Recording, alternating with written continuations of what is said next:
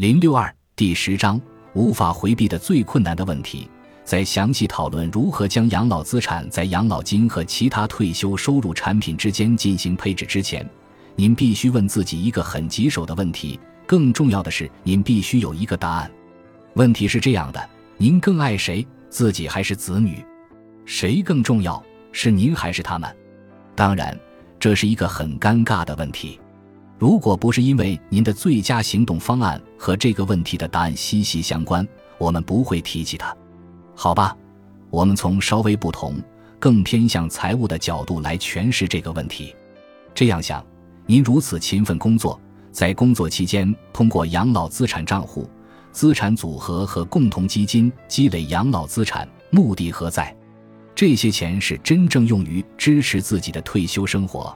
还是打算给后人留下一些遗产。假设在一个从零到一百的尺度上，您打算留多少遗产给家人和至亲？多少钱准备在活着的时候就花完？现在，不论您是没有子女，还是有非常庞大且温馨的家庭，这个问题的答案绝对不是显而易见或理所当然的。您可能有很多已经成年、可以自立、不需要从您这里获得经济支持的子女和孙辈。或者面对这种情况，您可能并不真正喜欢其中任何一个。即使您没有子女，您也可能计划向您喜欢的慈善机构、协会、博物馆或图书馆进行捐赠。我们再问一次：什么是真正更重要的呢？当然，有些人也许会说，以上这些都是，就像我们的孩子被问到在一堆甜点中想要哪一个时一样。但经济学的严酷现实是。我们不能满足所有人，请再次戴上金融经济学的眼镜。那么，您知道该怎样给自己、孩子、慈善机构或利益相关方分配才是最合适的吗？事实是，这里并没有公式，也没有绝对正确的答案。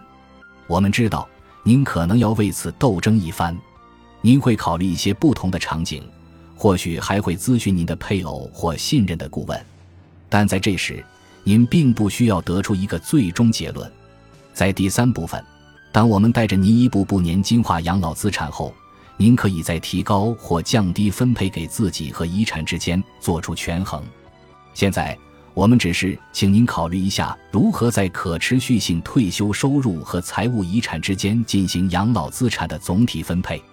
您的答案可能是五千零五十，或两千五百七十五，或七千五百二十五。只要给出一个您认为最佳的分配比例即可。我们是这样处理的：根据您的不同偏好，您的整个退休计划和最优产品配置的差异会很大。举例来说，如果您希望在活着的时候牺牲自己的部分消费支出，去世后可以留下更多的财务遗产，那么您应该关注寿险及其他一些在您活着的时候赚得较少，但去世后可以支付更多钱的金融工具。但如果您更关心如何在有生之年最大化退休收入的可持续性，那么您应当在收入年金或终生年金上配置更多资产，并降低在寿险和 SWP 账户上的配置。